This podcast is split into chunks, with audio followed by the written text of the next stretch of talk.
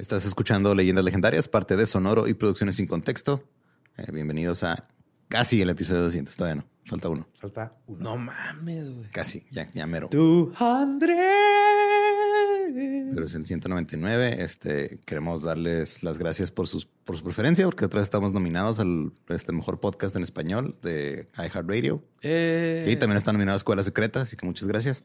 Eh, ya investigué, nada más se puede votar por la categoría de podcast del año. Las de nosotros no están a votación. Ah, Ajá, pero de todos modos, gracias. que está bien. Pero, güey, o sea, mira, dos de cinco, güey. Sí, sí, sí, exactamente. Y nos volvieron a nominar. Ya tenemos uno de los Sí, premios. y todos los que están nominados para el mejor podcast en español son de Son de Sonoro, güey, Sonoro. o de, o Está de cabrón, de con Sonoro. Ganadores Sonoro. Sí, sí, que pase lo que pase, gana Sonoro. También este, el del viaje de Alexis Anda está nominado. También el de Hazlo por la Chela de Facundo está nominado. Ellos en otras categorías, pero muchas gracias Sí, todos esos. pero hay, algo de. Sonoro nominado en todas las categorías. Sí, eso es gracias a ustedes que nos escuchan y escuchan a, ahí a nuestros compas de, de Sonoro. Sonoro y todo lo que hacen. Simón. Y pues los dejamos con el episodio 199 de Líneas Legendarias. Eh, suerte. Sí, la neta.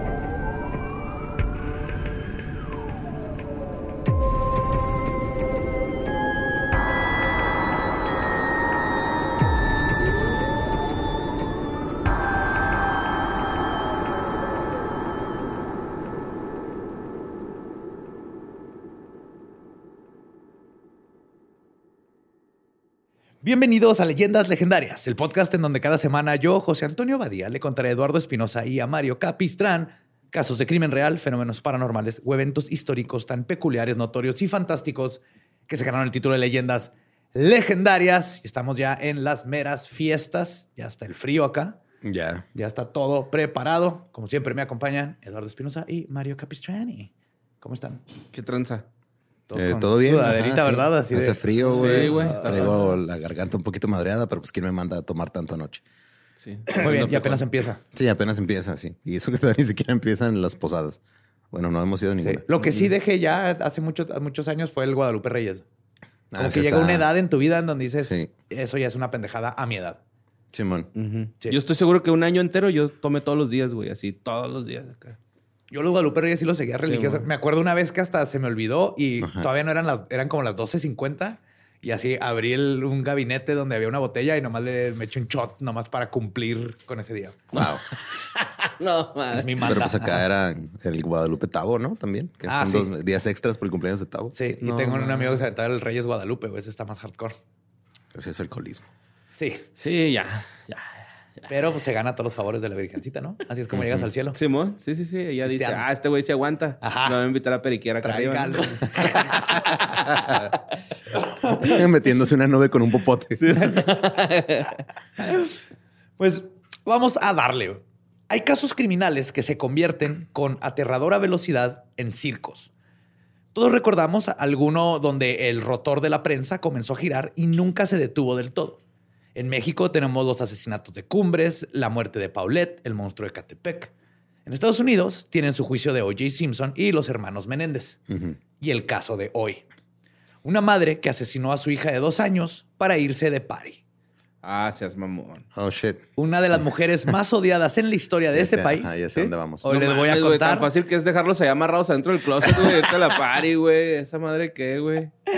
Ah, pues hoy les voy a contar de alguien que no amarró en el closet peor.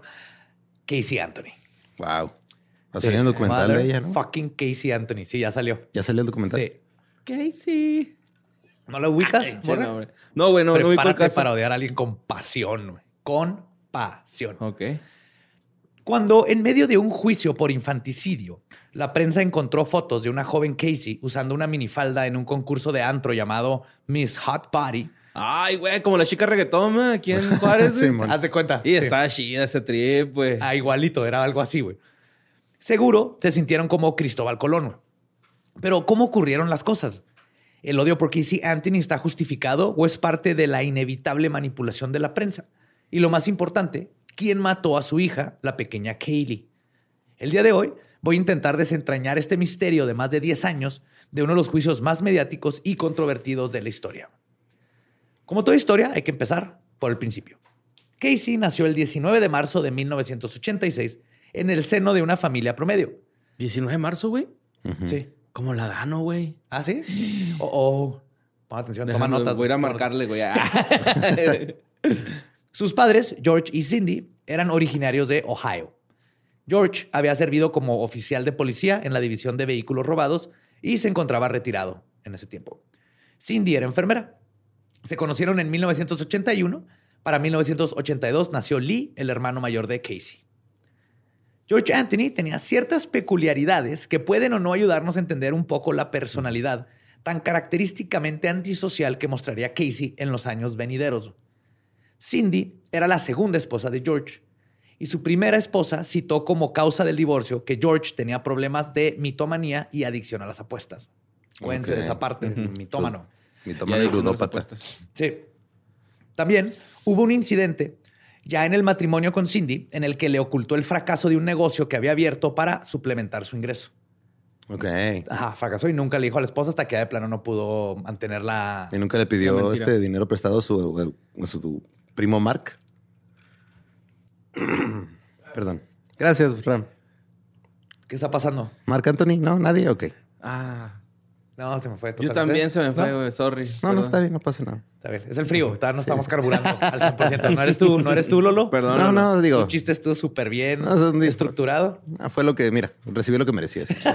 Ramfi se rió, el, el señor. el chiste del señor. Pues fue la quiebra de este negocio lo que propició que la familia se mudara a Ohio, de Ohio, perdón, a Orlando, Florida. Una vez ahí, la situación laboral de George se volvería más precaria. Le pasó un aventurero de Skyrim y se lesionó la rodilla en un trabajo de control de pestes. Oh. No sé cómo, traté de investigar, no dice cómo, pero no sé si iba persiguiendo una cucaracha o la pisó muy fuerte. Se lesionó. ¡El meñisco! y tuvo que dejar de trabajar en absoluto. En ese periodo de tiempo, su adicción a las apuestas volvió y se aficionó a las apuestas en línea. Como resultado, la familia estaba metida en una cantidad considerable de deuda de tarjeta de crédito. En este panorama crecía Casey y lo hacía de manera aparentemente normal.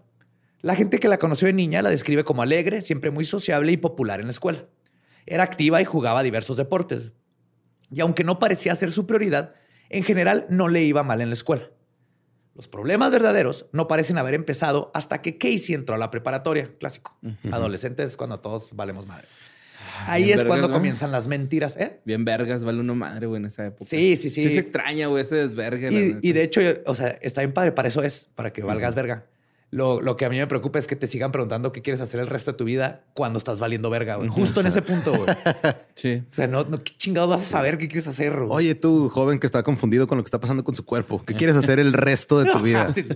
Quiero ser maestro en México.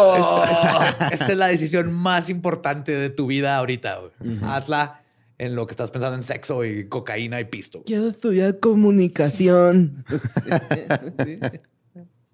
o arte. La red de engaños de Casey comenzó a tejerse mucho antes de que siquiera estuviera embarazada de Kaylee. Es que te vamos a dar cuenta que todo esto te- tiene que ver un chingo con mentiras a lo estúpido. Ok. En su último año de preparatoria, Casey decidió simplemente dejar de asistir a clases. Ok. Dijo, ya estuvo, güey. Qué huevo. ¿Ya para qué? no es para Sí, mí. no. Ajá, Ya voy a ser aprendí todo. youtuber. Ajá. Ya aprendí todo, güey. Ya. Voy a ser youtuber. en su último año de preparatoria, Casey decidió simplemente dejar de asistir y ocultó este hecho de sus padres con tanta maestría que para cuando llegó a la gradu- graduación comenzó una bola de nieve de mentiras por lo que había hecho. Sus padres primero le cuestionaron la falta de toga y birrete porque no la habían visto en la casa. Casey dijo que la escuela se equivocó y no los ordenó. En lo que él se convertía en un patrón preocupante. Cindy y George no presionaron más el asunto. Fue, ok, mija, te creemos. Muy, muy de familia gringa, ¿no? Así como que, ah, sí. Sí, de hecho vamos a ver que todo esto viene de una morra súper mentirosa, Ajá. que lo único que le importa es ella misma, y unos padres que nunca la corrigieron. Ok. Es que esa gente, ¿dónde está en Sweet 16, güey? Eso, o en, eh, embarazada. ¿Cómo se llama esa? 16 and Pregnant, algo así. ¿no? Algo así. ajá. ¿Dónde estaban esas morras, güey? Ese pinche programa estaba ahí en acá en Sote. ¿Dónde quedaron? Ajá. No sé. O sea, ahorita ya han de estar por ahí, ¿no? Así. Yo Sí. sé que una Honey Boo Boo, ¿no? Pero las demás, ¿qué, güey? No tengo ¿Qué idea. pasó con ellas? Yo lo que de sé es- ser este, influencers en Instagram o TikTok o algo. Ajá. Yo lo que quiero saber es qué pasó con todos los niños genios de los 80s y 90s. Los índigos. Los que iban a cambiar, no, los genios que salen en la tele así, que los entrevistaban, que un niño de dos años y se sabía el Tora y resolver ecuaciones matemáticas. ¿Dónde están? ¿Que no iban a recambiar el mundo? No, no. Era un truco de magia, güey. Era como hacer un truco de magia en, la, en una fiesta, güey. No, no sirve de ni madre. ¿Te acuerdas, ¿Te acuerdas del capítulo pasado de la cienciología del cabrón? Y porque me acuerdo si este niño tiene el IQ de Einstein y, y Simón. puede hacer todo esto y, lo- y luego se hubo todas uno- las ajá. capitales volador. ¿no? Sí, güey. Hubo uno que se hizo doctora como a los 14 años, ¿no? Ah, un- sí. Sí, pero nadie va a consulta porque pues, nadie iría con un niño de 14 años. a. Simón. Está en un simio ahorita. ese. De botarga. Sí. Ay, güey. ¿Quiere su C-Boost? Pues una semana antes de cuando se supone que sería la graduación, los papás reciben una llamada de la dirección de la preparatoria para informarles que Casey estaba corta de créditos y que no se iba a graduar ese año. Cuando confrontaron a su hija al respecto, Casey mintió de nuevo y dijo que todo era culpa de la escuela. Según ella, la dejaron inscribirse en clases sin avisarle que solo daban la mitad de créditos o que no daban créditos en lo absoluto. Ah, claro. Ajá. Lo cual no tiene ningún sentido. No, pues no. No. Pero suspendiendo su incredulidad, sus padres de nuevo estuvieron de acuerdo y de nuevo no presionaron más el asunto. Ok. O sea, nomás fue de, ah, ok, o sea, es tu pedo y no me quiero meter. Sí, O sea, no es como de- que sea mi trabajo meterme a este asunto Sí, sí, importante en tu vida. Nah, nah. Ya- no, pues ya dijo, ya dijo que se metió un oso No, la mira, escuela. deja- y- Es mejor ignorar, ignorar el problema que darnos Sí, sí, ya dijo, Claro, ya sí. dijo mi hija que un oso se comió su diploma, yo le creo. ¿Qué es lo peor que puede pasar? Que termine en un juicio por asesinar a alguien. Ah, la. Peor aún, llegando el día de la graduación, porque acuérdense que esto sigue, güey. En vez de decirle la verdad a amigos y familia, Cindy y George decidieron montar un teatro para cubrir a Casey. Asistieron a la graduación como si todo estuviese en orden. Cuando sus invitados se dieron cuenta que Casey nunca subió por su diploma, nunca la nombraron, ¿no? y preguntaron qué estaba pasando, Cindy mintió. Les dijo que la escuela había cometido un error, pero que claro que Casey se estaba graduando, nomás se les olvidó mi diploma y mi, y mi y mi Y todo. chalo, ¿cómo se llama? La chale Toga. Toga. toga y mi toga. Incluso los papás sí, le hicieron una fiesta de graduación. güey. Aceptaron dinero, regalos y celebraron un hecho que nunca había ocurrido. Qué culero. A la usanza de Como la boda de Eugenio Derbez. Pero es que salió en la tele, güey. Tiene que ser real. sí, sí, es real. Mm, mm, mm. Para Casey, el mensaje, el mensaje era claro. Mentir le conseguía lo que quisiera. Sus padres no solo no cuestionaron las cosas descabelladas que les dijo su hija, sino que además estuvieron dispuestos a sostener sus mentiras de manera que le evitaran una humillación o que ellos tuvieran que hacer algo al respecto. Qué huevos. Sí, Sí, o sea, porque también eran más, o sea, ellos este, no hacerse responsables y, y ya, o sea, como que se- Exactamente, es como ignorar así de, güey, mi pie se está poniendo negro y huele a muerto, me pongo doble calcetín, no pasa nada. Ese Hola, tipo de cosas, ¿no? Hasta que se te cae el pinche pie. Ajá. Nunca indagaron más con la escuela para saber si lo que les decía lo de los créditos era verdad, güey. O sea, ellos no, según ellos le creyeron todo y pues hicieron una fiesta, ¿no? No era de, nos vale madre, era de, ah, sí, sí, fue a la escuela, al rato le dan los créditos.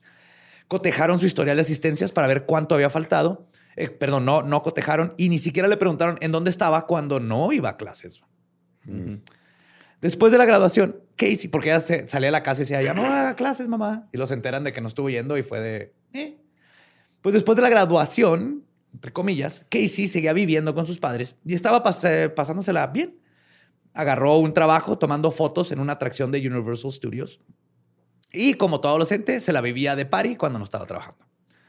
Continuaba siendo una jovencita guapa y popular con un amplio círculo de amistades. A pesar de la apretada situación económica en casa, Casey no aportaba dinero ni tenía intenciones de conseguir un trabajo que le permitiera ser independiente. Ok. Básicamente trabajaba para pagarse su propia peda. Pero los papás le, compraban la ropa, le pagaban la comida, le pagaban, no pagaba renta, nada. El sueño, pero no, anda haciéndole del independiente, ¿va? Pero ahí quiere uno. Ahí quiere uno cochar a gusto, güey. Eso es todo, güey. Eso es todo. Sí, Nomás pues, tus papás tienen que hacer así el- que compren un este de esos baños portátiles Ajá. y le pones una camita ahí adentro y todo. Bueno, coges parado todas las veces. Pues sí, ¿no? Pero listo. Inviértele a esa. Ah, psh. Ya, cap- Inviértele en eso, copa. Si no te vas a con tus papás ahí. No, para no estar molestando. En Universal, Casey conocería a Jesse, quien sería su novio más estable. Él trabajaba en el departamento de prevención de pérdidas del parque. Y dice que en cuanto vio a Casey fue amor a primera vista. Se llama lujuria, güey. Estás adolescente. Sí. O sea, se llama Se calentura. llama güey. testosterona. Ajá. Casey tenía una manera peculiar de relacionarse y se involucró totalmente en la vida de Jesse a un ritmo acelerado. Eran de esas novias que todo el día estaban mandando textos y por qué no me has contestado y ver- hay que vernos todos los días, todo el día, todo el día. Castrozona. Sí. Toxic Casey. Ajá, Toxic Casey. Toxic Uy. Casey. Ah. Mega Toxic. Casey. A un ritmo igual de acelerado y de la nada, el abdomen de Casey comenzó a expandirse. Hijo de su pinche madre, carnal. Yep. La familia de Jesse y la familia extendida de Casey comentaron su clara barriga y hasta preguntaron cuánto tendría Casey, cuándo tendría Casey el bebé. güey. Tanto Jesse como ella negaron rotundamente la sola posibilidad de que estuviera embarazada. No, no, es que me comí un hot dog este, No sé. sin condón.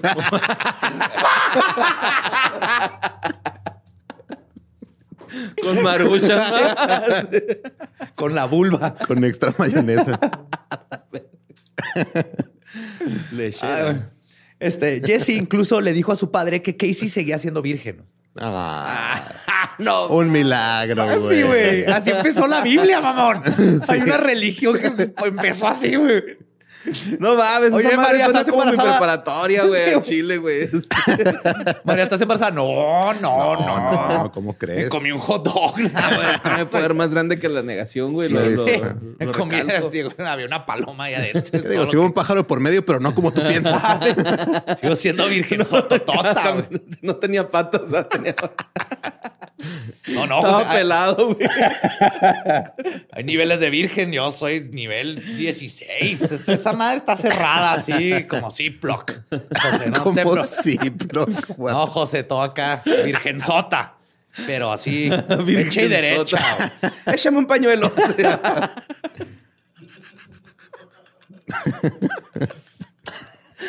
Y mira, dos mil años después, No aquí andamos. güey. Eventualmente, cuando ya tenía siete meses de embarazo, Casey al fin confesó que su panza, al parecer, no se debía a retención de agua. Eso es lo que había No estado diciendo, güey. Sí, no, estoy reteniendo líquido amniótico con un bebé adentro. Es que A faltan, peñín. faltan minerales, eso pasa, empiezas a Sí, sí. retener agua y no se hace un bebé ahí mágicamente. güey. El plan original de Casey era tener el bebé y lo darlo a adopción. De hecho, originalmente quería tenerlo y darlo en adopción y que nadie se diera cuenta jamás, güey. Ah, Ese fue su gran plan viviendo con los papás, güey.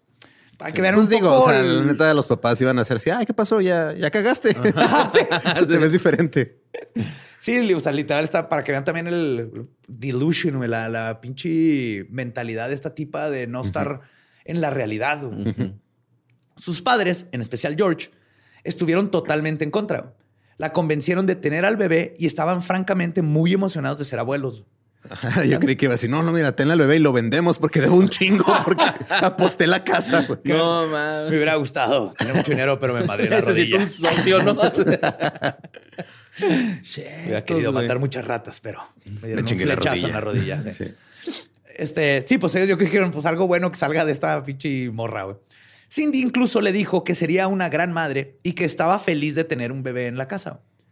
Ahora bien, la relación con Jesse era un poco más complicada. Originalmente Casey le dijo que, por supuesto, él era el padre. El inconveniente principal con esto es que la fecha de parto de Casey era en agosto y ella y Jesse solo habían estado juntos desde finales de enero de ese mismo año, güey. Ok, un siete mesino. Cada vez que Jesse la cuestionaba en este aspecto, Casey se ofendía y se molestaba. Ah, la- De seguro la- lo convencía de que los bebés tardan siete. Sí. No, es, es que como yo me, me pongo al revés y, y se gesta más rápido. Levanté las boca piernas. abajo, ajá, ajá. Levanté las piernas.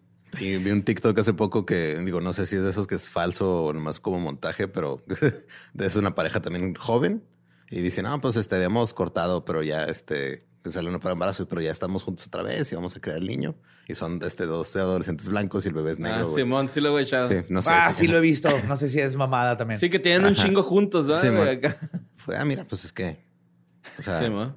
es que lo- lo- lo- la concepción fue durante el Black History Month, güey, y por eso salió así. Sí, sí, Casey Ajá. calentaba sus hot pockets enfrente del micro y eso hizo Sí. que en seis meses se saliera esta madre, güey. Sí, pues por eso le pasó por andar calentando el hot pocket. En su micro. ¡Ah, qué dolor! No, acá, güey, cogerte un hot pocket, güey, que todo calientote. Ah, pues aquí era. ¿eh? Pues American Pie de eso se trata, ¿no? Pero sin. Pero sin el hot pocket. Ajá. Ajá. Ah, se me antojó apple pie. apple pie, apple pie. Se me antojó el apple pie. Es fecha de apple pie, chica.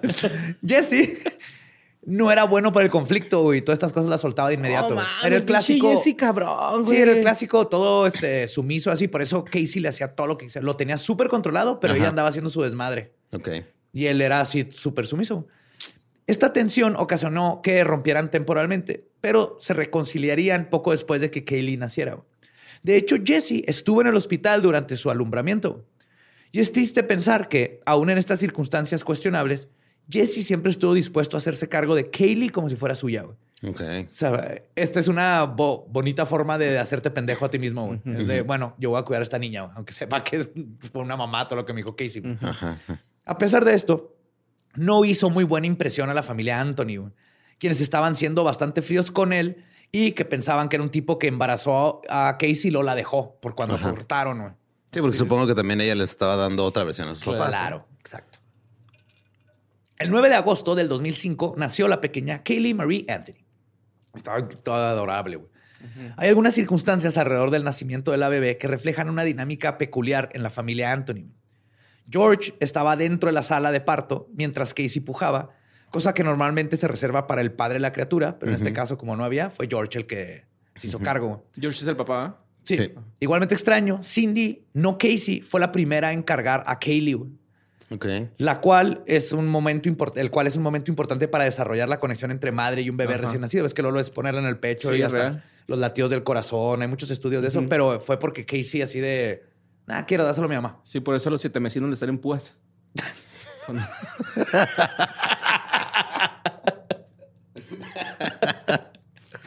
Ay, güey. Hay que, hay que agregarle eh, medicina a los las notas de podcast. A, a ver cómo nos va. Estos consejos de medicina. Sí, etiquetas así. True crime, medicina, paranormal. Volviendo a Jesse, si bien podría parecer un muchacho un poco bobalicón, ¿no? Hizo lo racional y pidió una prueba de paternidad para tomar decisiones sobre la crianza de Kaylee. güey. Paternidades, o sea, la- Paternidad. La, prueba de paternidad a medio parto. Del- Ahí se hace. La cuestión es que las pruebas tardan unas seis semanas en dar resultados y durante todo ese tiempo, de todas maneras, Jesse estuvo cuidando a la bebé y formando un apego con ella. Para cuando la prueba regresó, obviamente negativa, a Jesse ya no le importaba mucho y quería a Kaylee y estaba dispuesto a adoptarla. Ay, De hecho, estaba dispuesto a incluso casarse y todo, formar toda una familia y todo, güey, con tal de estar con... Con Kaylee. Ajá. Sí, O es muy bueno o es muy pendejo. Pueden ser las dos al mismo tiempo. Sí, no, no tienes que... Sí, no son, mutu- no son mutuamente exclusivas. Como Aldo. ¿Qué tiene Aldo? ¿Es pendejo y es adorable? Ajá, y es bien bueno. Sí. Ah, ya. Está bien menso, es un perro Y bien menso. ciego. Bien. Pues sin embargo, Cindy Anthony no estaba de acuerdo con la unión y sobre todo con la adopción de Kaylee.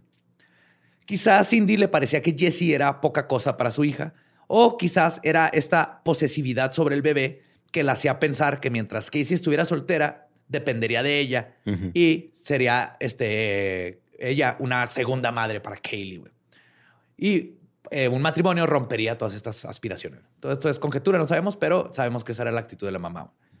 Eventualmente, la tensión en la relación de Jesse y Casey terminaría por ahora sí romperla.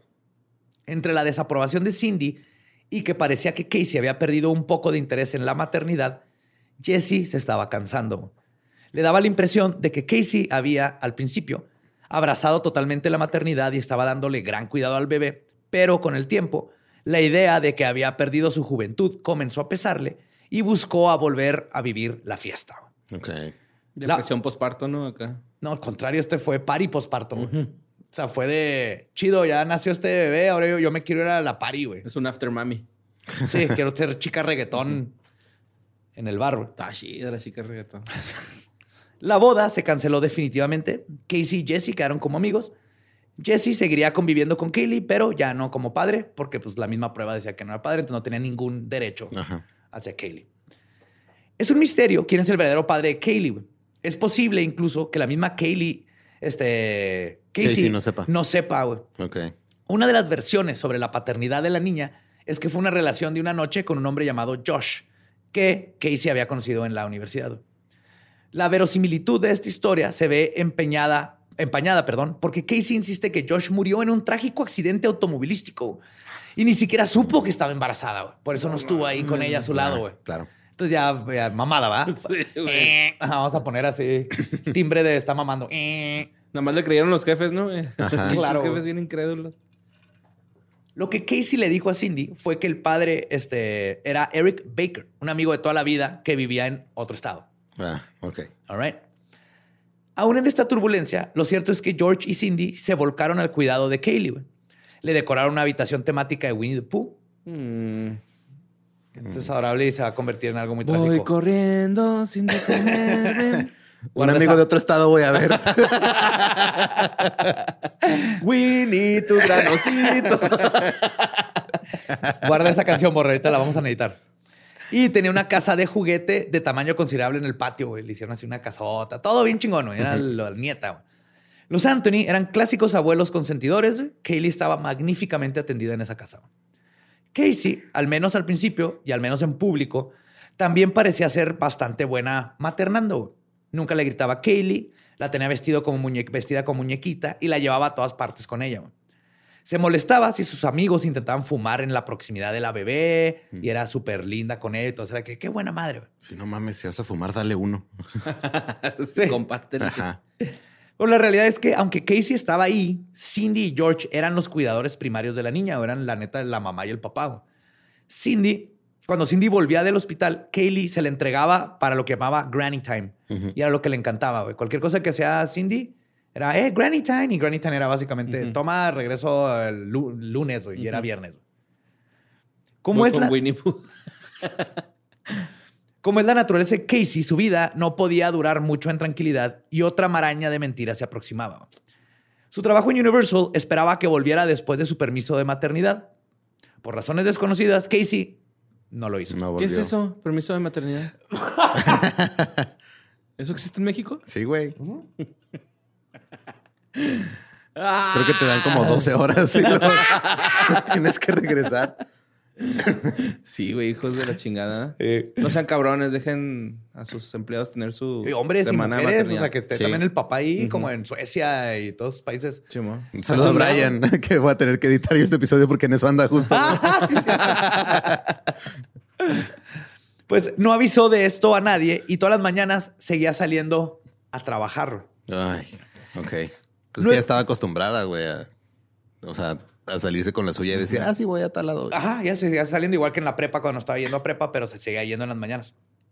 No es muy claro qué hacía en este tiempo, pero parece ser que era un momento de me time. güey. Visitaba amigos, paseaba, iba a tiendas, se desen- este, desentendía un rato de la maternidad.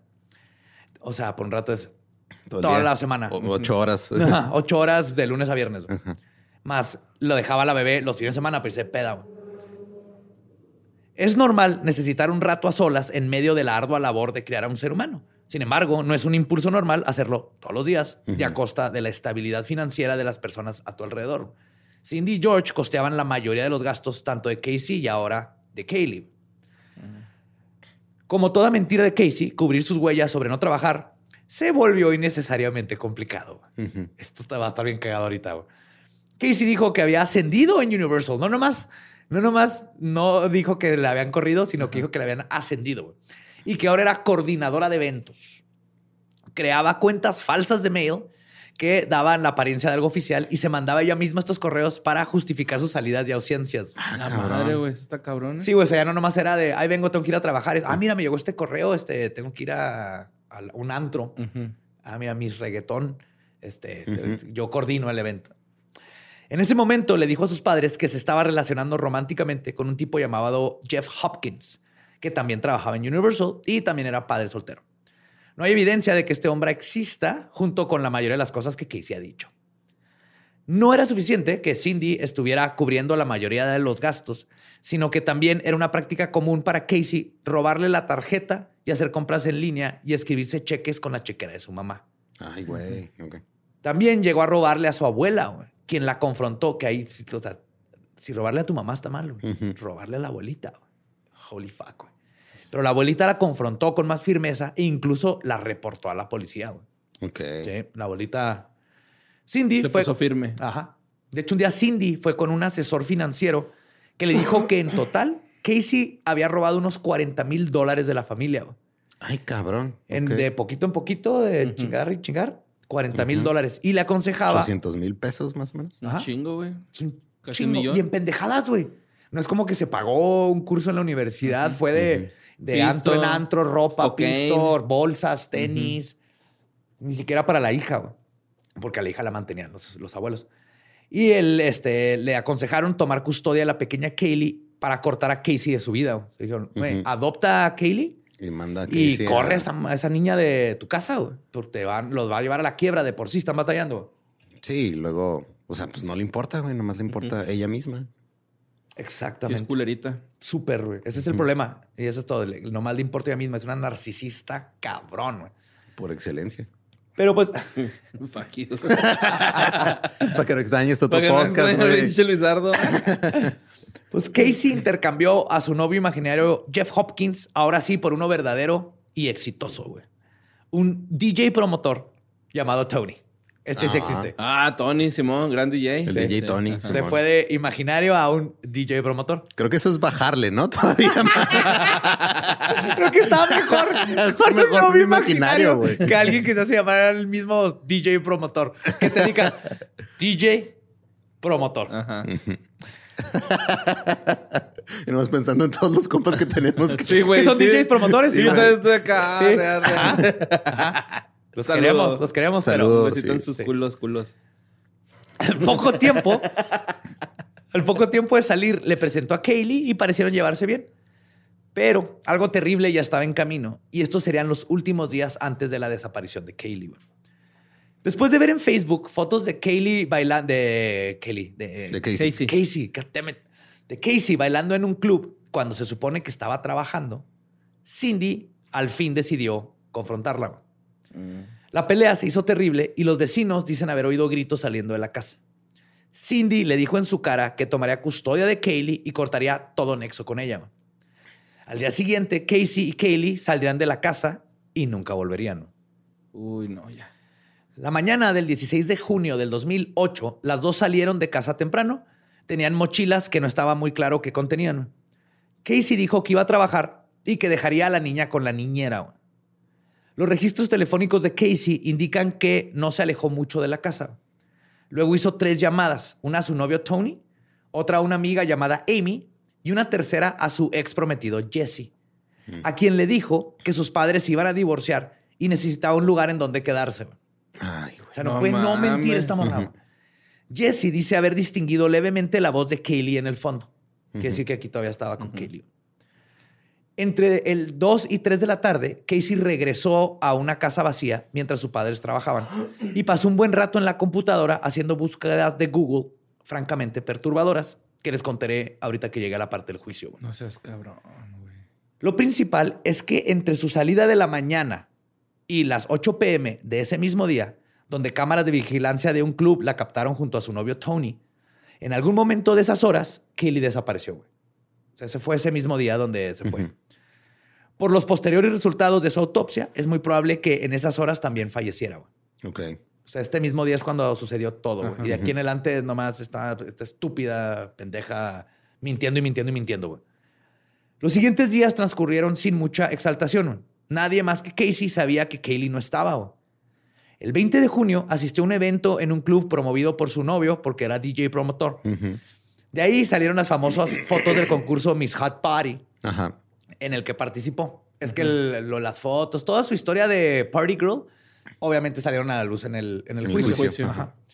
Casey está borracha y contentísima en sus fotos. Trae un vestido azul corto con escote pronunciado y se ve como una mujer normal fiestando Tirando en sus fiesta, Simón. 20. No tiene nada de malo que estuviera festeando si no hay una niña de dos años desaparecida, güey.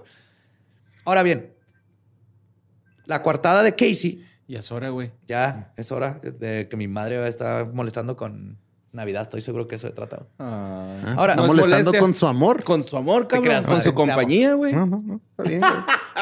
No, pero no fuera Halloween, ¿verdad? Porque estás chingando tú. Pues ahora bien, la cuarta de Casey sobre el paradero de Kaylee era peculiar. Según ella, mientras salía con Jeff Hopkins, El, El que no imaginario. existe. Ajá. él pagaba una niñera que cuidara a Kaylee y a su hijo, Zachary, porque se acuerdan que era padre soltero. Sí. El hijo se llama Zachary. También se lo saca ahí del Sí, culo. Se, se lo saca. Los dos. Se los iba a sacar arriba.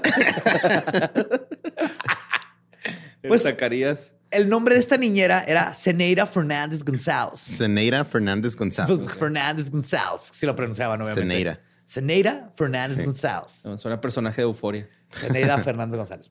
Casey se refería a ella como Sani o Sani. Le decía, Sani. Sani the Nanny. Sanity. Sally the Nanny. Cuando cortó, entre Con comillas, Jeff con Jeff, Hopkins. se quedó con el contacto de Sani. Y con frecuencia en las siguientes semanas decía que Kaylee no estaba porque estaba haciendo algo al cuidado de Sani, güey. Ujú. Entonces, es- esa fue toda su historia, güey. O sea, cuando el novio este de acá, con él había tenía una niñera y entonces ya no ando con él, pero me quedé con el contacto de la niñera, entonces ahora la niñera cuida a Kaylee. Se inventó cosas intricadas. Si no, este, si no fuera algo terrible, de hecho serían bastante impresionantes.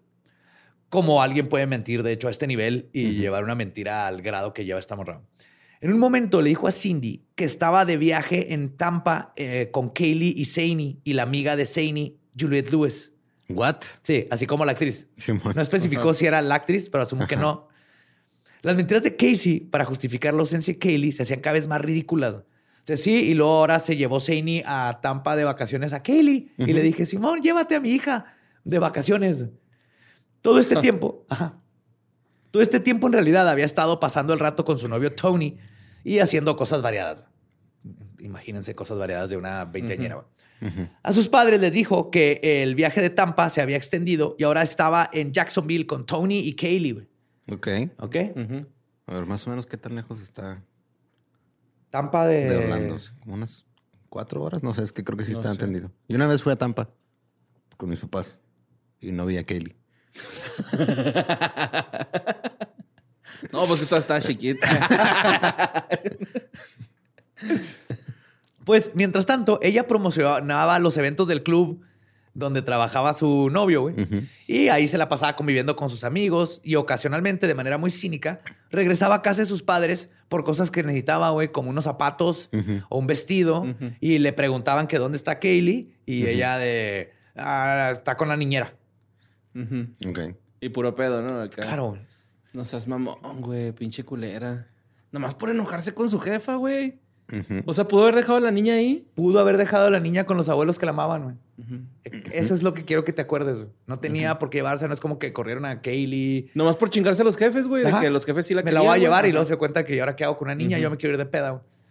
Los primeros días de julio, Tony empieza a notar cambios en la actitud de Casey. güey. Tony no sabía qué está pasando. Que seguro a Tony le dijo que la niña estaba con los papás, obviamente. le, cuesta mucho le costaba mucho trabajo dormir y cuando se lograba despertar, con frecuencia era con pesadillas. La madrugada, una madrugada la encuentra sentada en el suelo con su laptop en las piernas y estaba viendo un video de Kaylee mientras lloraba. Mm, Eso Ajá. está un poquito sospechoso. Súper. Ahorita en hindsight, en, en retrospectiva, sí. En ese tiempo he decidido, yo, yo creo la extraña, que está Ajá, con porque está con los papás, no la ha visto, se la pasó de party. Qué buena madre hasta haber pensado. Sí. La extraña. Sí, yo veo videitos del Mario, güey. En los hoteles sí acá. Eh, mi bebé. Eh, güey, es neta. Sí, yo lo he visto, güey. el- O cuando le hacen videollamada, güey. Está de borre acá con los ojitos llorosos. Güey, yo lo he visto que estamos todos así, luego nomás se voltea, patea una puerta y se va, güey, para tener ese momento con, Sí, es con la videollamada. Para decirme suerte. ¡No me molesten! Tiene, hasta tiene una camarita que le pone en el closet donde lo amarra, güey, para ver desde su celular. Un monitor, güey. A ver si todavía tiene agua, güey. Y ¿Quieres jugar un juego? Ah, no, ya no tiene agua el niño. ¿La cegueta? Cegueta Fisher Price. Con, con tijeras de plástico. Sí, güey. Crayola, va, así de pin- punta redonda. El 7 de julio, un amigo se la encuentra en Subway y le pregunta por su hija. Ella dice una variante de las mentiras que ha estado contando y dice que está con una amiga o su madre y siempre está cambiando. ¿Ves ese sándwich de albóndigas que se está comiendo aquella persona? oh, es maníaca, ¿no? Ya, sí. Ajá. Pues el 8 de julio publica en MySpace un poema críptico que dice lo siguiente, y cito, En los peores días recuerda las palabras dichas. No confíes en nadie, solo en ti mismo. Con un gran poder viene una gran consecuencia. Lo que es dado puede ser retirado también. Todo el mundo miente. Todo el mundo muere. La vida nunca será fácil. En los peores días, recuerda las palabras dichas. Mantén la cabeza en alto. Sonríe. Ríe. Ama incondicionalmente. Mañana es un nuevo día. Wow. Luego un violín. Es lo que hago. Aquí tengo apuntado Piolín pixeleado, güey. Por Piolín pixeleado, sí. Sí, son citas de otras personas, ¿no? Es. Peter Parker, güey, el Jack Sparrow, The Love. Situation, ¿no? Nicki Minaj, así todo. Pero ya viéndolo, sí está medio ominoso sabiendo cuando lo escribió. Una amiga suya llamada Amy se fue de viaje a Puerto Rico a inicios de julio. Casey, Puerto Rico está bien cabrón. Casey dijo que cuidaría su auto y que en unos días más la alcanzaría. Se dijo, yo te lo cuido y lo de hecho yo también voy de viaje a Puerto Rico, güey. Nos veamos y tiramos party. Ok. Esto no ocurrió. Lo que en realidad Casey estaba usando el auto de Amy y había tomado sin permiso su chequera y estaba gastando el dinero de Amy impunentemente en Target. La madre. Wow. Ajá. Es que si Target está bien Sí, está muy cabrón. Muy embriagador. peligroso. Tiene, tiene cosas muy bonitas Muy para chingón, la casa, güey. Para casa, para, para el ropa, cuerpo. Tiene ropa chida, güey. Las Sí, la camisas neta, sí. printed. ¡Eh! Patrocínanos. Sí, Target, no mames. Eh, sí. Sí, sí, Somos tu target. Mi maquillaje lo compro en Target. Ah, mira, qué nice. Simón, los. Teddy Grahams están chidos. Unas galletitas de osito bien chingonas de Sí, con jengibre, miel güey. están Ajá, ricos. Están bien buenas, Sí, güey. sí, está muy chido. Está muy, muy chido. Obviamente aquí hay un problema. El carro de la mamá. Ujú. Ahorita voy a llegar a eso, pero para explicar un poquito, o sea, pidió permiso el carro de la mamá y luego ahora cambió al carro de la amiga. Ujú. ¿Ok? Pues, Ok. El 12 de julio, una carta llega a la casa de los Anthony. Es un aviso de la oficina de correos sobre una carta importante que necesita ser recogida personalmente. El martes 15, George va a ver de qué se trata y se encuentra con que es un aviso de un corralón. El auto de Cindy, que como les contaba, Casey había estado manejando y se supone que se lo traía ella para moverse, llevaba detenido desde el 30 de junio. No mames. Ajá. Cuando Cindy llegó al corralón con el registro del auto, tuvo que pagar unos 480 dólares de multa. Luego, un empleado del corralón acompañó a George a recogerlo y en cuanto se abrió la puerta del conductor, ambos sintieron un olor terrible salir de él. güey. El empleado dijo que el olor que despedía el auto era un olor que solo había sentido una sola vez en su vida. güey. Cuando recogieron el auto de un hombre que se había suicidado allá adentro y solo lo habían encontrado cinco días después.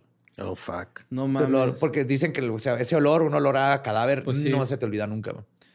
George Anthony dice que antes de abrir la cajuela, rezó para sí mismo porque no estuviera ahí adentro ni su hija ni su nieta muertas. O sea, él no tenía por qué sospechar nada, pero el ese olor es inconfundible. güey.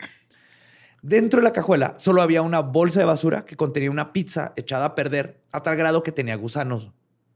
Tanto George como el empleado parecieron aliviarse del hallazgo que creían o quisieron creer que era de donde provenía el olor. Pero tú sabes, tú sabes a lo que huele una pizza podrida y tú sabes a lo que huele un- Hasta le das una mordidilla, cadáver. ¿no? Acá en No, vuelvo a pedir una pizza de muerto, neta. Con sausage. Pues mientras Cindy y George se dedicaban a limpiar el auto, encontraron la mochila que llevaba puesta Kaylee cuando salió de casa un mes antes. güey. Esto es la gota que ya rebalsa el vaso y Cindy contacta a Amy, quien justo acaba de volver de Puerto Rico. güey. Cindy le informa de que Casey ha estado mintiendo sobre absolutamente todo y que necesita localizarla de inmediato. Sin mucha convicción, Amy le da la dirección de Tony y Cindy llega dispuesta a llevarse a Casey de la oreja.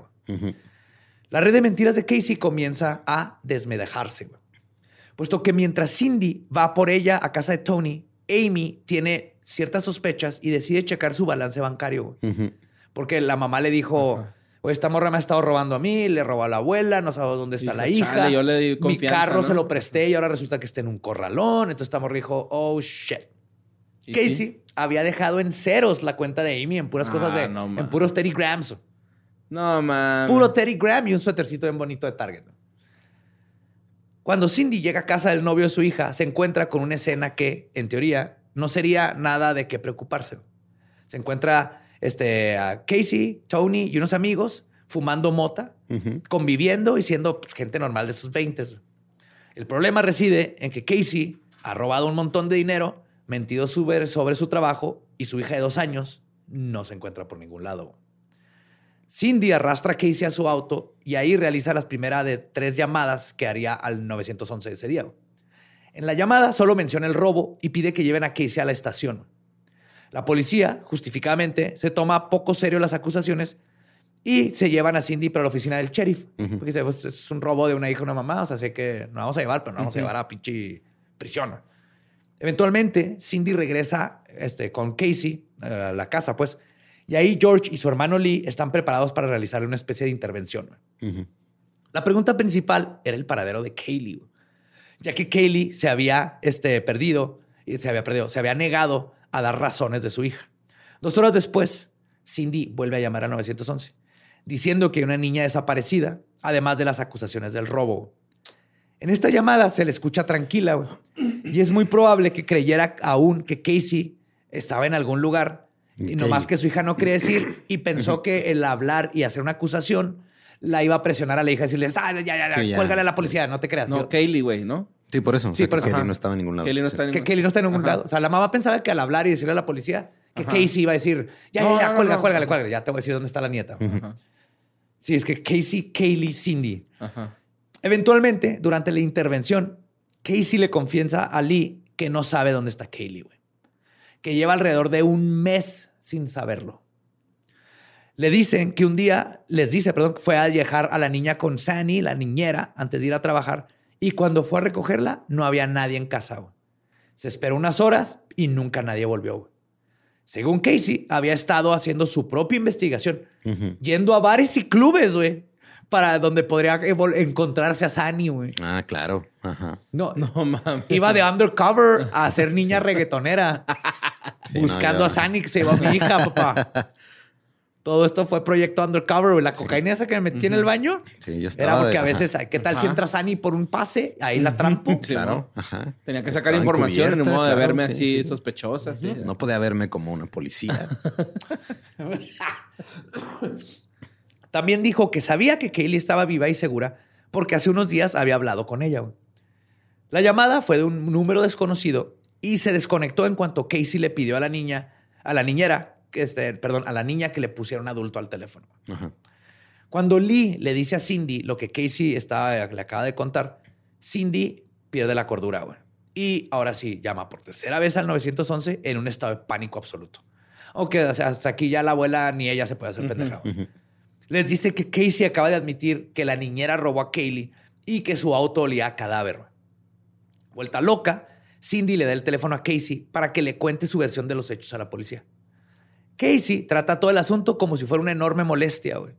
Y con trabajos le responde. Así que, Ay, bueno, déjame les digo que sí, perdí a mi hija. Hace un mes se la presté a una niñera y se la llevó. ya, mamá, ya. No mames.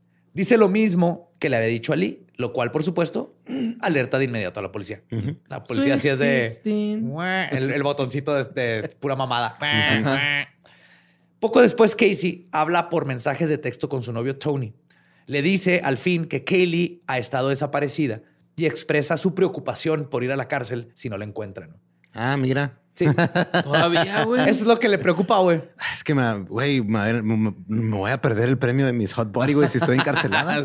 sí, güey, dejé una mimosa ahí cuando fue mi mamá por mí. No te la vas a tomar y métela al refri. Guárdenme pase, no sean cabrones, no se la van a acabar. Eventualmente, un detective de la División de Personas Desaparecidas habla con Casey y le dice que es su última oportunidad para contar qué pasó en realidad con su hija.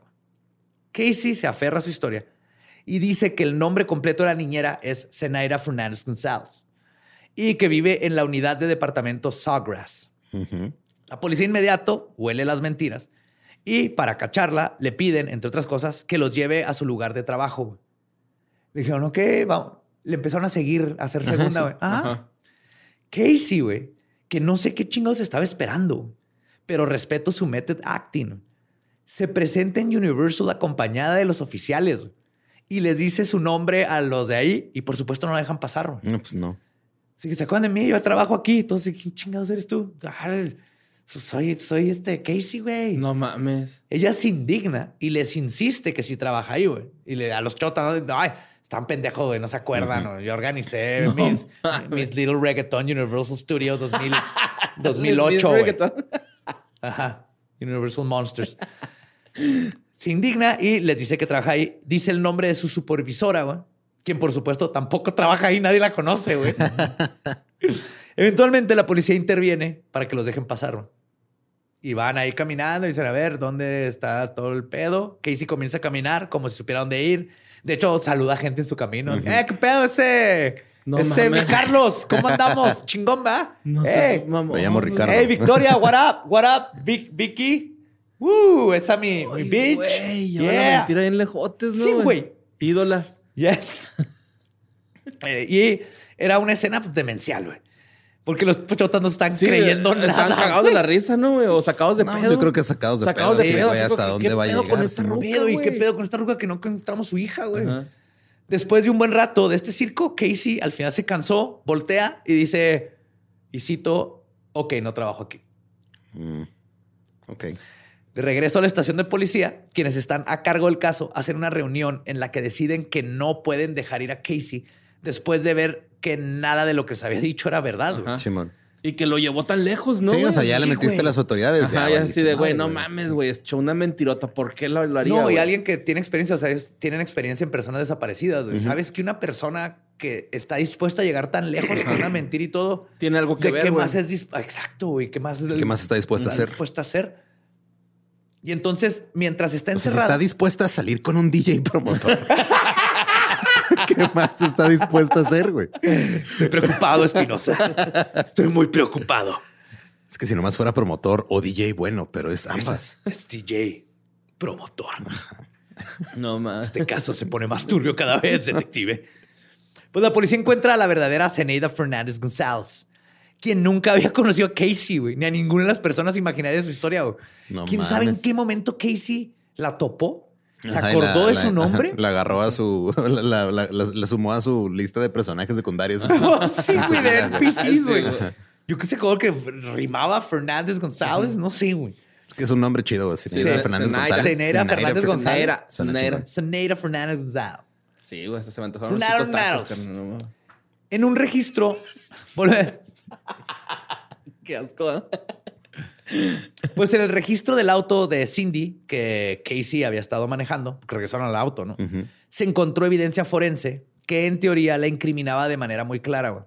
Uno, había larvas de un tipo de mosca que solo se ven atraídas por tejido en descomposición. No, no estarían ahí con una pizza, en otras palabras. Muestras de cabello que coincidían con Kaylee y que poseían una cualidad muy peculiar, güey, llamada este, dentro de la comunidad forense death banding o, o bandas de la muerte. güey. Ok. Esta es una banda microscópica opaca que se puede observar cerca de la raíz del cabello de un cuerpo en descomposición.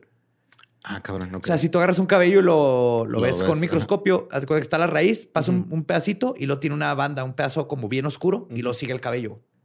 ¿Y eso pasa cuando te mueres? En, en estado de descomposición, hay ciertos factores que hacen que le suceda. ¿Cómo se llama? cosa. Death banding o banda, de la muerte. banda de la bien muerte. Se llega- para un nombre de una Ajá, banda de una metalera. banda. Hello, we're Death banding. Bla. Death Banding. Una secuela de Death Stranding. Sí. Y obviamente no siempre es por eso, a veces puede pasar por eh, decolorarte el cabello y cosas así, pero es un factor que te ayuda ya junto con todo lo demás a determinar eh, cosas de un cuerpo de una escena crimen. En este caso, tenía death banding, la niña no le, le han lavado, no le han decolorado el cabello. güey. Además, se expuso el auto a perros de cadáveres que señalaron positivamente y sin duda alguna la presencia de descomposición. De Sí en se dan cuenta hubo- sí, ellos sí diferencian sin pedos entre una pizza y un cadáver. Sí. Sabe más apetito, es un cadáver. para los- Sí, cadáver con piña. No, eso, eso no se hace, güey. No. Solo la pizza. Sí, la pizza está bien, pero ya ponerle piña a un cadáver, güey, sí, o sea. Haz lo que quieras con tu pizza, pero un cadáver lo respetas. Puro pepero. A pesar. What? Así en rodajita. En los ojos. Así le hacen los romanos. Te ponían un peperón en cada ojo para dárselo a Choronzón. A Carontes, perdón. A pesar de todo esto, el caso de Kaylee oficialmente seguía siendo una desaparición.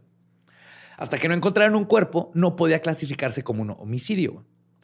La búsqueda por la pequeña Kaylee estaba siendo extensa. Su cara empezó a salir en la portada de todos los periódicos, de revistas, incluyendo de la revista People. Ah, no mames. Sí.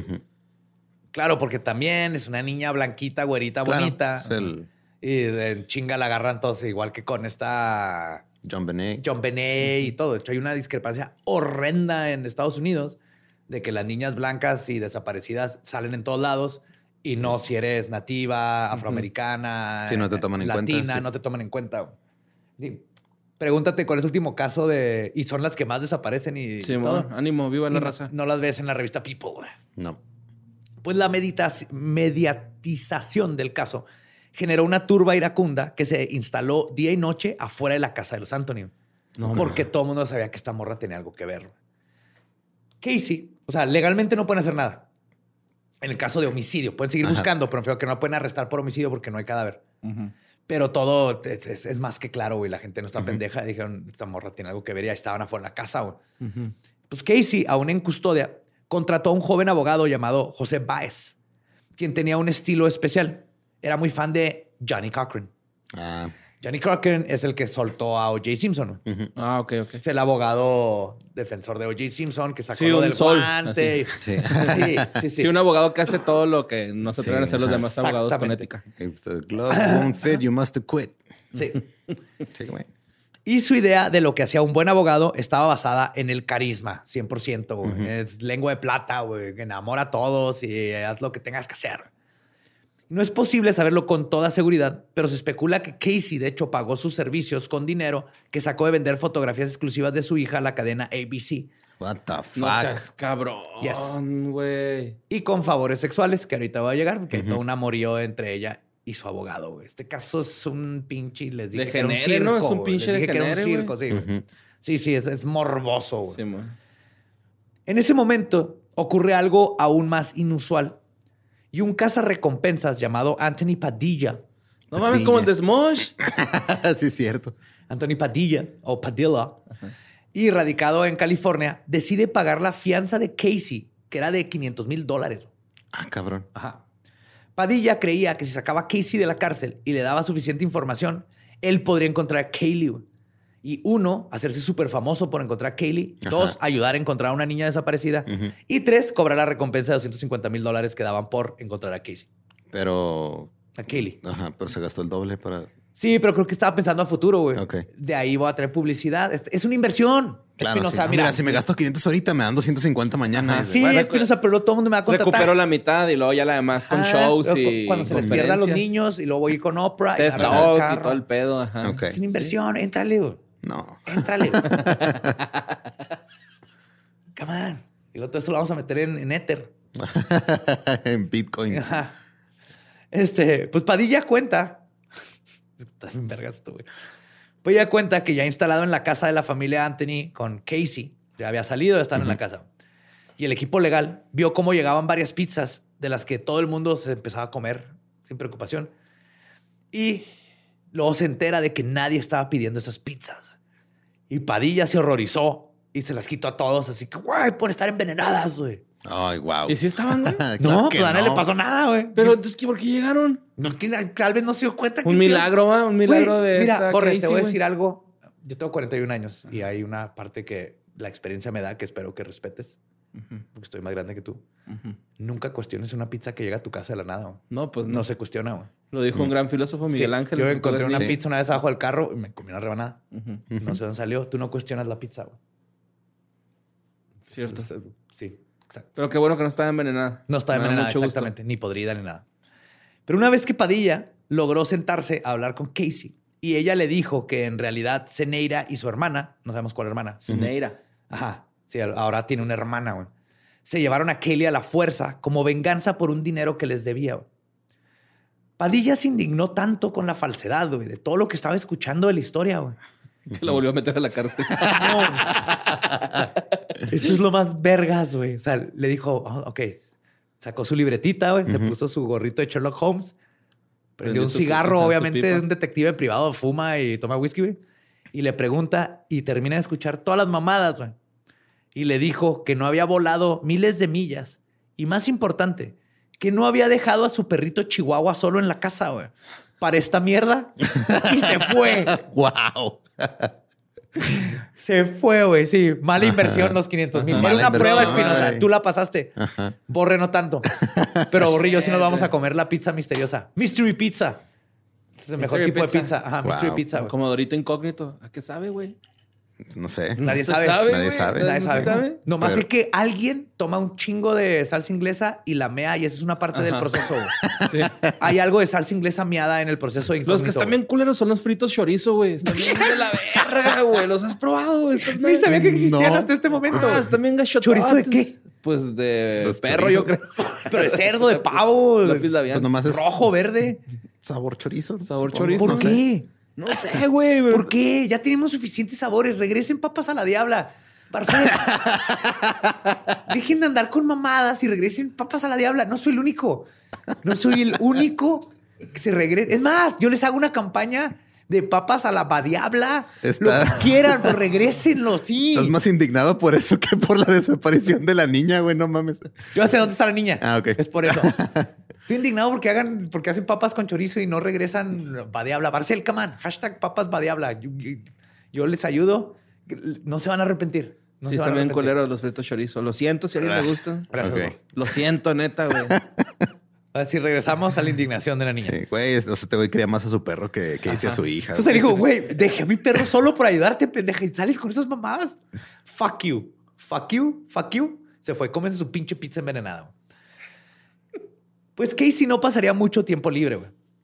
A los pocos días sería arrestada ahora por los cargos de fraude debido al dinero que le robó a su amiga Amy y la verdadera este, Zenaira Zenaira, Fernández González interpuso una denuncia por difamación en su contra. Huevo, sí. Y obviamente esto aprovechó la autoridad para volverla a meter a la cárcel, güey, porque tenían miedo que se les pelara.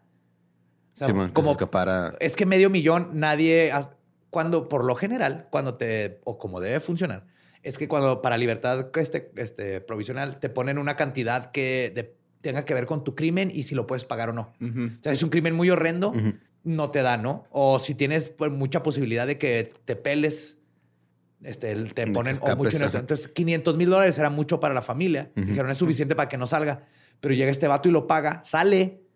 Y entonces lo- la- los policías y los detectives estaban de, no mames. shit, esta morra se nos puede ir en cualquier momento. pendejo. Che padilla pendejo, güey. Entonces se pusieron, a- se movieron en chinga para conseguir cualquier otro cargo, nomás para volverla a tener en la cárcel donde saben que no se puede escapar. Y lo lograron, ¿no? Sí, o sea, la policía sí estaba así de vete a la verga con esta morra, güey. En diciembre, güey, estamos en diciembre. El caso daría un giro dramático con el descubrimiento del cuerpo de la pequeña Kaylee, güey. Los restos los encontraron más o menos a una milla, güey, de la casa de los Anthony, güey. Todo este No tiempo estaba a una milla, güey. Cerquitititas, güey. ¿Lo descubrieron con perros? No, te voy a decir, en un área boscosa al final del suburbio donde vivían. Es entre boscosa a pantanosa, pues es Florida, güey, como tipo manglares, güey. En las búsquedas iniciales no fueron encontrados debido a que esta área, aparte de que es inmensa y está lleno, que sí la buscaron y todo, pero está cubierta de agua. Pero en invierno bajan todos los niveles del agua. Y un transeúnte iba caminando por ahí güey, y pudo ver los restos, vio unos restos y le llamó a la policía. güey. Pura pinche suerte. güey. No mames. Los restos estaban completamente esqueletizados güey, debido al clima en Florida, güey, que es súper húmedo y esto acelera la descomposición, cabrón. No había ningún signo de trauma, porque pues, no había piel, güey, pero habían tres piezas de cinta adhesiva cubriendo su nariz y boca. güey. No mames. Habían sido colocadas antes de su muerte o inmediatamente después, es lo más que se puede saber. Güey. Kaylee bien pudo haber estado en ese mismo lugar desde el instante de su muerte, pues había vegetación creciendo a través de sus huesos. Ah, no seas No mames. Entonces ya tenía un chorro ahí, güey. Estaba envuelta en una mantita de Winnie the Pooh. Te dije que guardaras esa canción. ¿no? Cántanos la canción. Cántanos la canción. Voy corriendo sin detenerme. Un cadáver voy a conseguir. ¡No! ¡Te odio! ¡Te odio! que este. El, ah, eh, la, la mantita Winnie Pooh, a, a su vez, se encontraba dentro de dos bolsas jumbo de basura. güey. Ok. Aunque el esqueleto no tenía signos de trauma, la causa de muerte oficial se marcó como homicidio. güey. Sí, o sea, no había forma de determinar cómo murió, pero dijeron, esto es un homicidio. güey. Una niña de dos años no se pone tape en la boca, enreda en una este, cobija Winnie Pooh y se mete en dos bolsas de basura. güey. George Anthony intentó suicidarse güey, poco, eh, poco después del descubrimiento del cuerpo. güey. Fue encontrado en un motel después de tomarse un montón de pastillas. Fue rescatado y vivió para ver un juicio al que quizás hubiera preferido nunca asistir. güey. La fiscalía pronto anunció que buscaría la pena de muerte para Casey. Y quizás este es el principal problema de este caso. Cuando se pide una condena de tal magnitud, el jurado va a ser mucho más estricto en su evaluación de la evidencia y va a ser mucho más renuente en, en decir es culpable porque lo van a matar. Es algo que se ha cuestionado mucho eh, porque muchos jueces, ju- este, jueces, juicios, Juicios. pasa eso. Tú ya eres responsable de que maten a alguien. Y si tienes una pequeña dudita o nomás no estás No estás cómodo estás con la idea de eso, cabrón. Sí, Ajá. güey. Y entonces en muchos casos, muchos abogados cambian, le, le piden al juez que cambien a, a perpetua, güey. Porque ahí sí es más fácil que alguien diga, sí, perpetua, no hay pedo. Pero a la hora de mandar a la muerte es, es muy complicado. Porque además, güey, a pesar de lo obvio que pudiera parecer que todo lo que ocurrió este, tiene que ver con Casey, su actitud, todo, todo lo que les conté, si nos vamos ya a la hora de un juicio, la vasta mayoría de la evidencia es circunstancial. Tú no puedes, el, el, olía cadáver el carro, pues no puedes comprobar que el olor viene de la niña. ¿no? Este, la última vez que fue vista, Casey fue con la mamá y la hija. En cualquier momento pasó un mes, se lo puede haber prestado a alguien más. Hay mil cosas en donde un defensor te puede decir circunstancial, circunstancial, circunstancial. No hay nada que las conecte inmediatamente. Entonces, eso iba a estar complicado, más lo de la pena de muerte.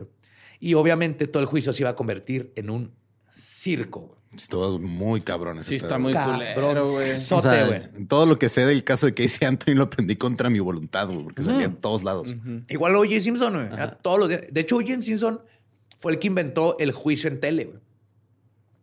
El juicio en tele fue la primera vez que yo vi un juicio, fuera de televisión como Law and Order o así. Sí, fue el primer juicio televisado masivo que salía en todos lados. Ya.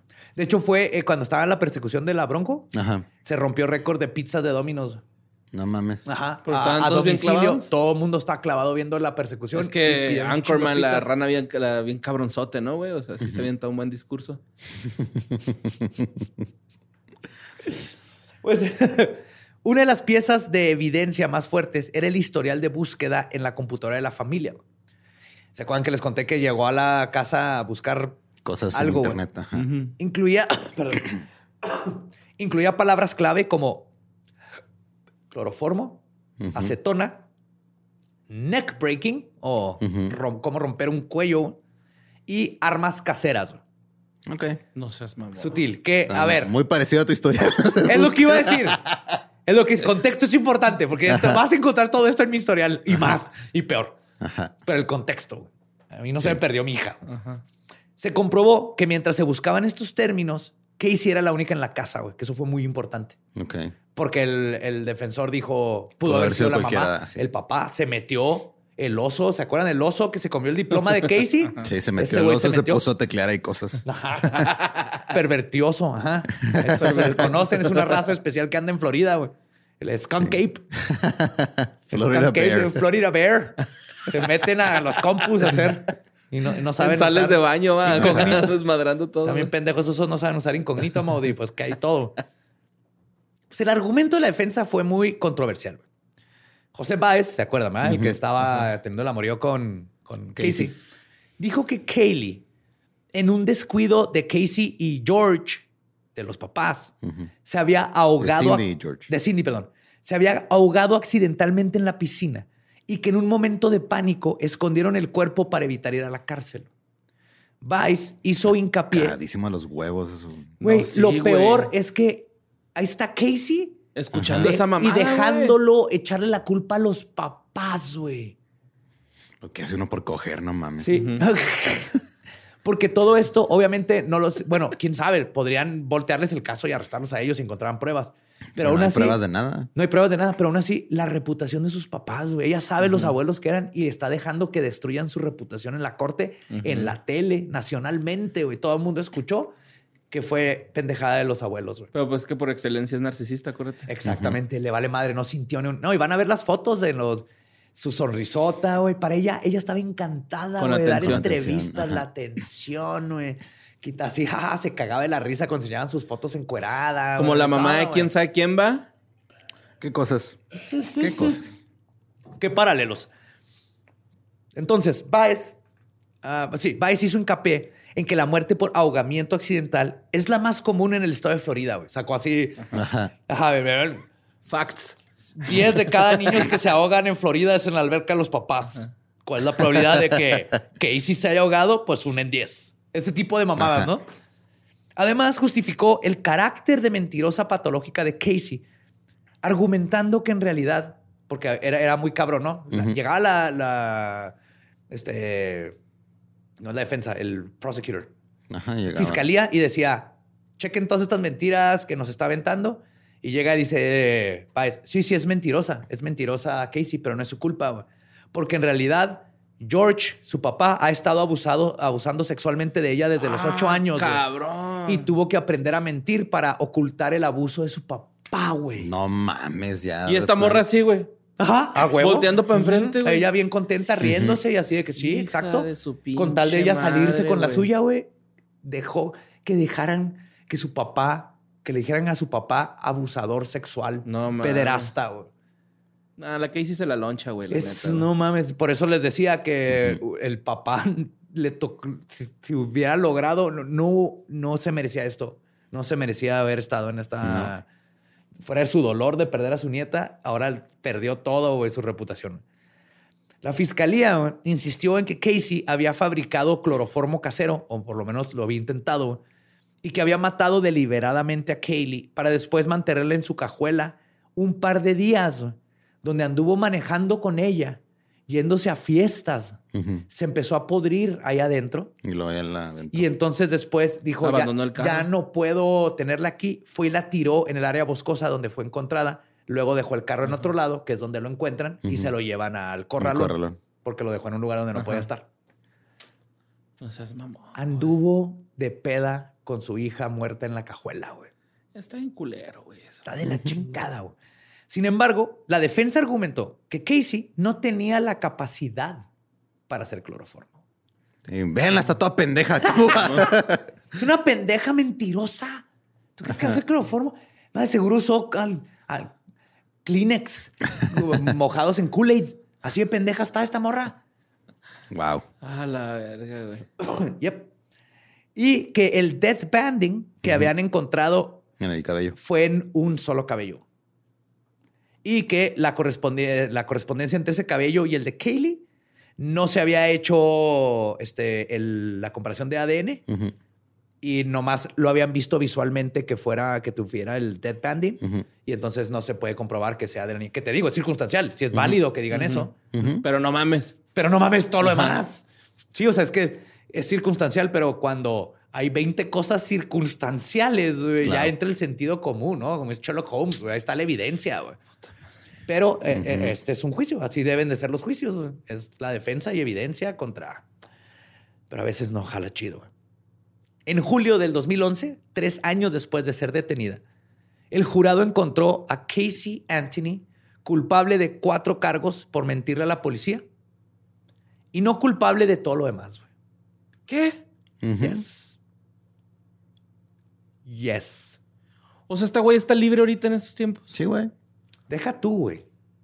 El juez a cargo decidió que el tiempo que pasó encarcelada esperando un juicio y durante su juicio cubría la sentencia por los cargos y por lo tanto se podía ir ese mismo día libre Time a su served, casa. güey. dicen. Time served, No tiempo servido. cabrón, Ajá. O sea, por ejemplo, si tú estás en la cárcel, tardas este, seis meses en que sea tu juicio y lo pasas tu juicio y te recetan seis meses de cárcel, es de ya estuvo en la cárcel, vamos. ¿Dónde vive esa güey? En Florida, güey, para allá voy. El juicio entero había sido un circo mediático y Casey tenía una diana en la espalda.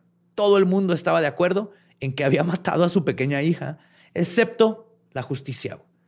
Su familia quedó fracturada. Su madre nunca dejó de apoyarlo, de apoyarla, perdón, pero George, por obvias razones, cortó toda relación con ella. No, no mames, Sí, hija, mataste, la a, jefa, que mataste a la que- nieta y luego me estás diciendo pederasta y que a mí se me ahogó. Ajá.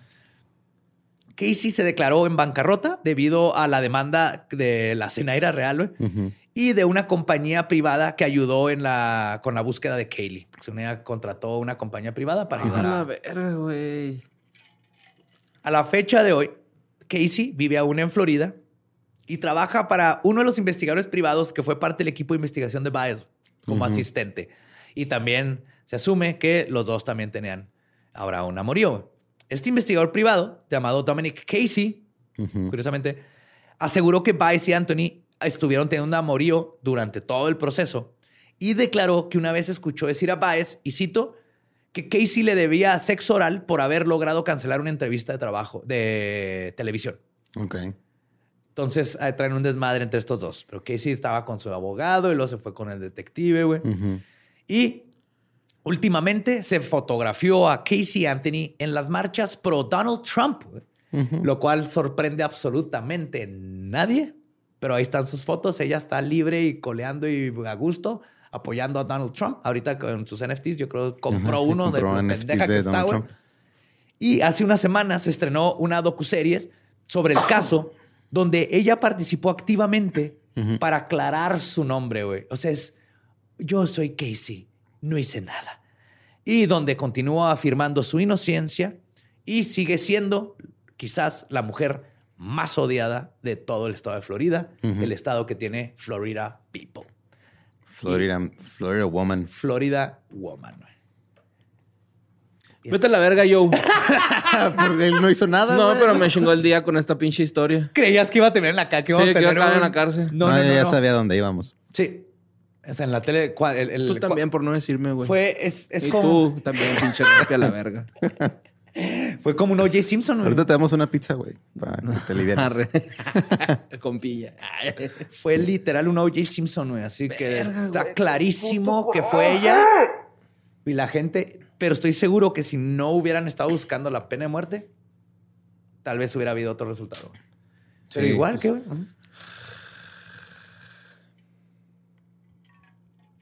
Vas a estar bien, Borre.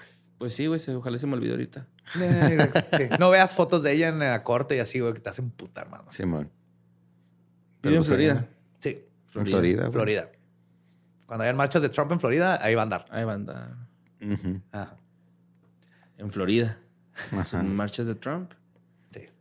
Casey. Anthony. Ujú. Anthony. Anthony. Ay, güey, pues este, pues gracias por escuchar este pedo. Esperemos que Borre se recupere pronto.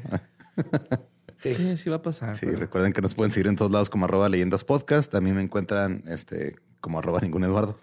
A mí como Mario López Capi, pero no me hablen en un rato. por favor. como el diablo. Felices fiestas, Jule, Krampus, todo, todo, todo, todo. Los quiero mucho. Nuestro podcast ha terminado. Podemos irnos a pistear. Esto fue Palabra de Belzebub. Y que chingue su madre la Casey.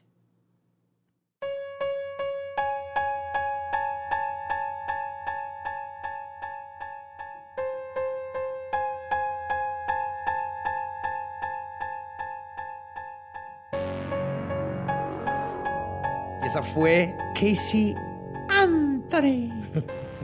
Ah, estúpida. Digo que si estás enojado con este caso, te quiero recordar que en México es- esto pasa todo el tiempo. Todo el tiempo. La justicia está.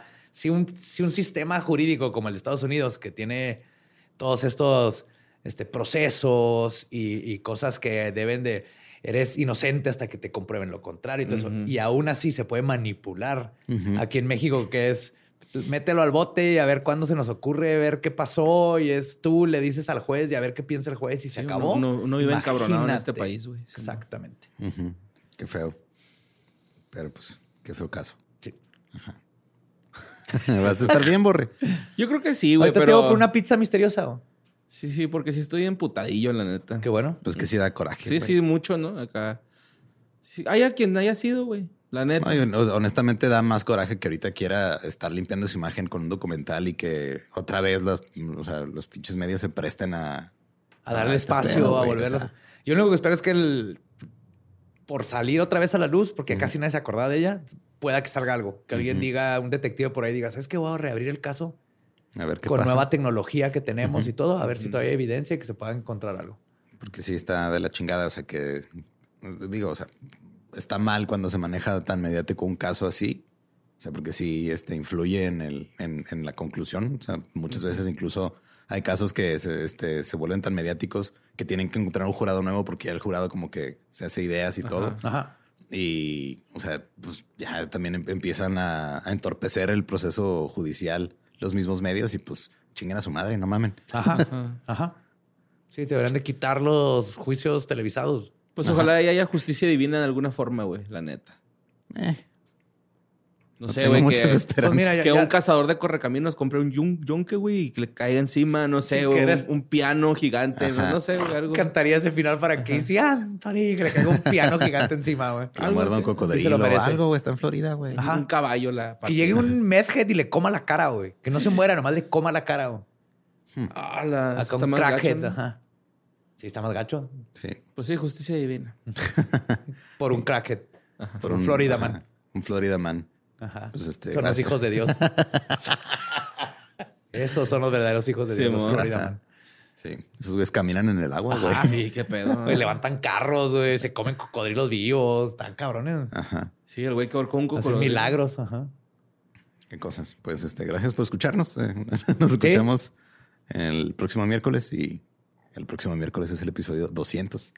Eh. ¿Estás listo para convertir tus mejores ideas en un negocio en línea exitoso? Te presentamos Shopify. Tal vez no lo sabías, pero nuestro podcast More Than Mamis es un negocio y lo empezamos por supuesto para desahogarnos y hablar sobre la maternidad, no para convertirnos en expertas de ventas y del e-commerce. Así que sí, necesitábamos ayuda para vender nuestro merch y poner en marcha nuestra tienda. ¿Y cómo suena con Shopify? Llegó otra venta. Shopify es la plataforma de comercio que está revolucionando millones de negocios en todo el mundo. Ya seas un emprendedor desde tu casa o desde donde sea, Shopify es la única herramienta que necesitas para iniciar, administrar y hacer crecer tu negocio sin dificultades. Con Shopify puedo gestionar pedidos, envíos y pagos desde cualquier lugar, brindándote toda la información y estadísticas de tus ventas al detalle. Regístrate para un periodo de prueba con tan solo un dólar al mes en shopify.com barra sonoro, todo en minúsculas. Ve a shopify.com barra sonoro para llevar tu negocio al siguiente nivel. Shopify.com barra sonoro.